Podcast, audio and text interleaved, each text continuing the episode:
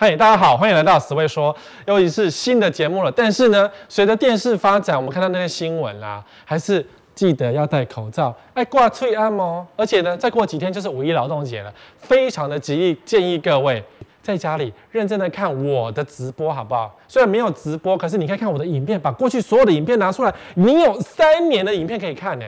做完功课再慢慢去看房子，这个很重要哦。好，为什么今天要讲这一集的影片呢？哎，这一集的内容呢？当然讲之前记得，呃，我学别的 YouTuber，嗯，记得订阅哦，按小铃铛哦，然后按完再继续看哦，可以吗？可以。好的，就呃，因为最近实在太多人开始心又痒起来，所以我要教一些破解看房迷障的一些技巧。因为真的很多人不会看房子，通常你都是什么认识，什么时候认识我呢？就是在你签完约之后。然后就发现完蛋了，死了，然后才开始找说啊怎么办怎么办，然后就找到我了。所以有一半的人是这样子认识我的，那有一半就是死忠的你们啦，就是你们每个礼拜二晚上九点半能够按时收看，然后有按时订阅，然后甚至呢有加入好房网或是史威房市观测站粉丝团的网友们，所以你们就比较不会被上当。所以你们可能买房子会比较辛苦一点，但是你们比较不会被上当。那一个是买房子轻松但上当，一个是买房子比较辛苦但是不会上当，你们要选择哪一个呢？当然是不要上当啊，除非你今天很有钱，买一间房子烂掉就丢掉算了。如果你有这个财力的话，如果你是一个不想被上当的人呢，请分享给你的朋友，就是现在按下你的分享键，然后我来告诉你，今天所谓买房子有一些什么迷障，会让你觉得啊好漂亮，我真的买下去，你才发现假的。好，第一个我们要看新闻。为什么看新闻呢？因为很多人看了新闻就发现说：“哎呀，史威哥好紧张哦，发生什么事情了？房价又要涨了。”很多人都跟我讲这个事情。可是呢，这些事情都是因为你们太认真看新闻的道理了。我每次看新闻呢，别人问我说什么新闻，我第一件事就问说：谁发的？谁说的？什么颜色政党？它意图是什么？这件事情对我们来讲轻而易举，因为我长期在新闻媒体工作，我在一周刊工作过，所以我知道说发新闻这件事情，它的确是会影响整个社会气氛跟带了一个社会的风向。所以呢，每次看新闻你就要知道是谁说的。比如说建商说，因为建商都说好话嘛，房仲说呢。总是有一些房仲会发言啊，各房仲都有一些气言，是会发表意见啊。因为有些房仲难免会讲一些市场不好、市场正确的资讯，不管是好和坏，他们会讲市场正确的资讯。那因为我们无法判断他讲的是正确。再来，网友说，你看很多很多媒体都只要讲网友说就好啦。呃，什么网友叉叉叉说什么，就是大家嘴炮来嘴炮去，就是嘴炮，就是看爽。完全不需要看，因为现在很多人看的一则新闻，就会马上拉到下面看留言，别人的网友是怎么留言的，风向是怎么带的。当然，有些留言是很有趣啦，有些嘴炮是真的超有趣的。可是呢，这些嘴炮会影响你买房子的判断，所以网友看爽就好，网友的东西千万不要理他，就是看爽。那如果你会影响，你是那种别人说一句话你会担心，你会觉得好像是真的，那就不要看。只要看到网友表示啊，那就是垃圾。你懂吗？因为媒体喜欢截取有爆发力的字眼，然后来当成新闻的主标，这是一个很糟糕的时代。但是呢，只要有点阅率，只要有收视率，就买单啊，长官就开心啊，然后点阅率就暴增啊。所以你看到有些很多点阅率很高增、点阅率很高的那几则、前几则的新闻，几乎都是网友说，几乎都是垃圾。但垃圾也是一种民粹。懂吗？好，发考单位为了要赚取点阅率，为了赚取你的同情，就会多很多网友说。但我很少用网友说。你看到我这么多年的直播跟这么多的内容，很少用网友说来做我的新闻，因为我觉得那就是一个垃圾。不管网友是谁，他总是有他的目的性，发泄情绪也好啦，然后讲讲闲话啦，带带风向啊，都是网友，很有用的。非常有用的，所以看到网友说的这种新闻，看爽就好啊。专家说，很多说专家说房市即将暴涨，专家说房市怎么样怎么样？对，专家说就是各业务啦。啊，叫专家是因为媒体单位知道说，如果他写房仲某某某表示，建商某某某表示，消费者不相信，所以开始讲说专家，然后你会去点那个标题，有没有？你只要看到专家就会点标题嘛。结果通常专家的标题点下去都是房仲啊，都是建商啊，都是业务啊，又是网友啊。但死位说呢，拜托你看一下，虽然很多照抄，就是照抄，就是我在哪里讲过，上次我们在节目讲过的，我在我的粉丝团讲过的，然后就被别的新闻媒体抄过去了，没有关系，我讲的话我负责，我讲的话我负责。哦，用数据来判断当然是比较准确嘛。我们数字会说话嘛，常常不是讲这样嘛。所以各个节目啊，或是各个新闻啊，都会拿很多数字来判断。可是这些数字不见得会讲真正的实话。所以我要告诉你，有些数字是这样子被解读的才正确。比如说买卖转件数，大家最喜欢买卖转件数来讲说景气多好多好。台中，所以台中要发了吗？因为每个月都有买卖转件数的数字嘛。然后每年都有买卖的，每半年买，然后每全年都有一个，所以买卖移转件数，买卖移转件数的数字越多，很容易被解读成这个地方的交易非常的热络。But but 买卖移转件数包含预售屋的完工交屋，所以我每次看买卖移转件数，我就想啊，这个地方哦，台北市要套牢了。我的反应是台北市要套牢，哎，你的反应是说台北市要发了耶。然后对于业务来说，台北市就是要发，什么是套牢呢？有二十二趴的增加，买这么多的房子，为什么是套牢呢？懂吗？就是这些解读，就是要让你觉得说台北市要发了，台中要发了，桃园要发了，所以你就会觉得跟着发，跟着去买房子，你也会跟着发，因为有这么多人买房子，所以你也要跟着买房子才对。这就是买卖移转进入被解读的。可是我讲。大概两三年前的预售完工交屋也是这个时候被滚进去这个数字计算的，所以它显现出的是两三年前的数字，你懂我意思吗？就像买卖移转件数，这么很简单的逻辑，它把它切开了就好了嘛。什么中古屋买卖多少户，然后呢预售交屋多少户，它切开了就好了，就它并没有切开来啊。所以所有资讯到目前为止还是故意混在一起，是故意混在一起。这个就像说实价登录的门牌故意不揭露一样。因为让你看清楚，我就没戏唱啦，我还骗你做什么？我就骗不了你了，你懂我意思吗？懂吼？所以你看到买卖一转件数，不要开太高兴哦。移转动数如果增加很多，很容易就变这样的东西哦，就是套牢。如果你今天只看到买卖一转件数，新竹大增，所以你会让你觉得说，好像新竹大家抢去买，然后投资房价就会涨爆了的意思是一样。可是回到这个数据的本身，它就是一个被套牢的证据啊。所以，如果他要被套牢，那是他的事情嘛，不要理他的事啊，你就不要去买他的房子啊。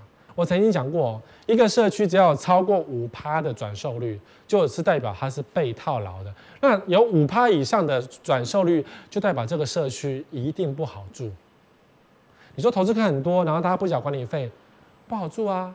投资客决定说这个管理费太高了，好不准涨，呃，那个警卫只能用老杯杯要省钱，晚上不准收垃圾，因为太麻烦要付钱。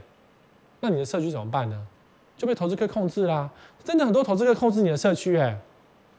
好，还有什么？呃呃，投资客进了这个社区就，呃，然后怎样？呃呃，这一户装潢，那一户装潢，这一户在装潢，半夜跟你钻墙壁啦，因为他觉得钉个画很漂亮，那你怎么受得了？你懂吗？投资客很多的社区就会有前期这些问题，然后就觉得你就会痛不欲生。呃，白天上班，我告诉你，回回到家他继续钻墙壁。因为他觉得这边少一个柜子，继续装给你看，你不是抓狂吗？会，好，好，再来，这个数据是什么？房贷余额啊，很多人想说啊、房贷余额增加啊，什么建筑贷款也增加啊，两条线互相增加，代表现在景气荣景啊，所以房价绝对不会跌啊，只涨不跌啊，这种东西你们都听得很多了，我们也听到很多，可是实际上是这样子，因为我们目前的房贷利率非常的低。非常的低，低到一个全世界啊，比日本还高一点，但还是很低，一趴多而已，那么少。所以很多人借了房子的钱去买股票。前一阵子啊，就是借房买股，把房把股价炒到那种疫情之前，就是美国熔断那么多次，然后台湾的股市才居然涨得回来，真的全部涨回来，也不用玩了，就是不用玩这种疫情财了。虽然美国疫情还是很恐怖，还是很严重，但美国无限 QE，台湾是靠炒作，那钱从哪来？就是靠这个钱呢、虽然叫做购置住宅，但它不见得是购置住宅，就是你家有房子拿去银行贷款说是增贷也算在这里面，也算在这里面。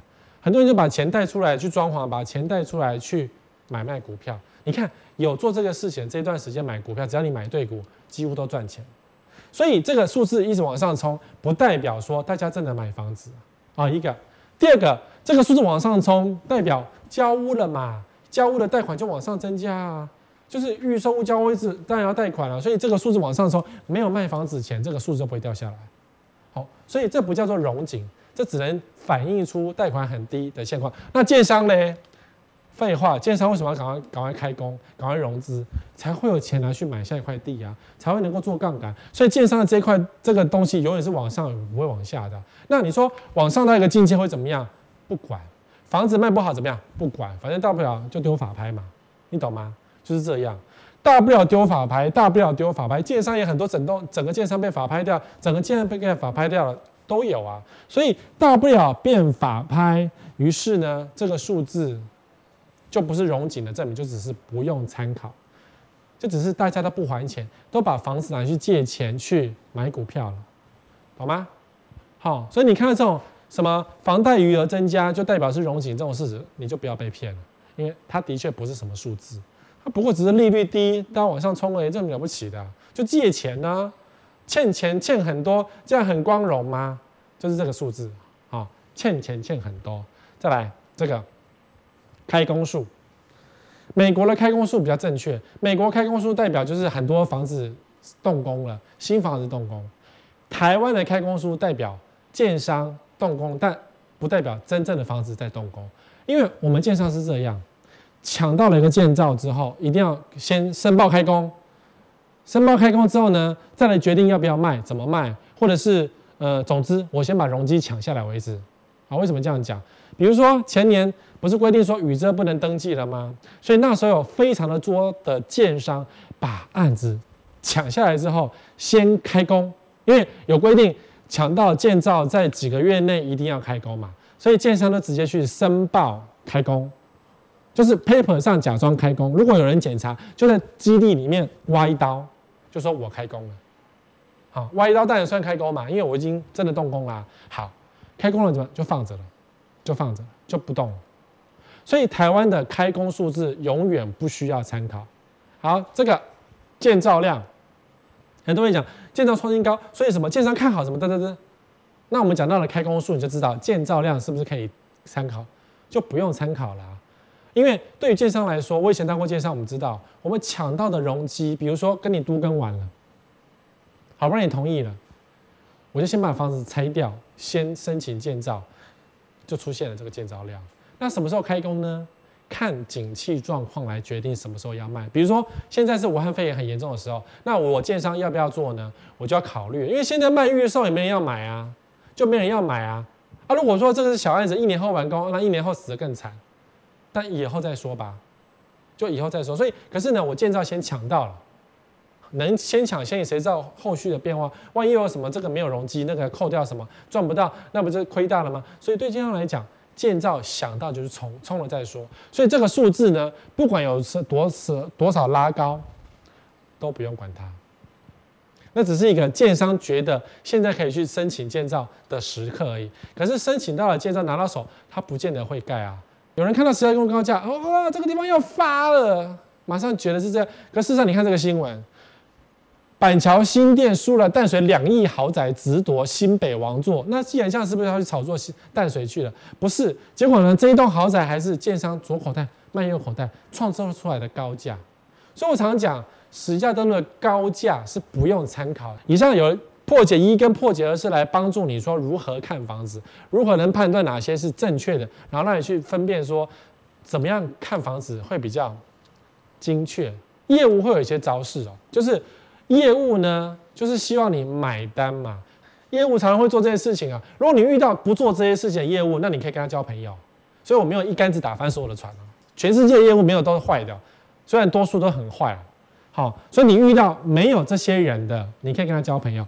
衣服没有很紧，我们讲正话，衣服很紧的，这个小心，一直掉铅笔的，跑来跑去，衣服都湿了，这个是男女适用。你们看到很多男生的业务啊，男男女业务都穿白色衬衫，比较合身的白色衬衫，然后呢，就是一直从小房间跑来跑去跟你回报啊，回报屋主嘛，然后再跑回小房间，然后再跑出来说啊，屋主又说愿意降价之类的，有没有？跑来跑去，衣服都湿了，然后突然间低声，什么意思？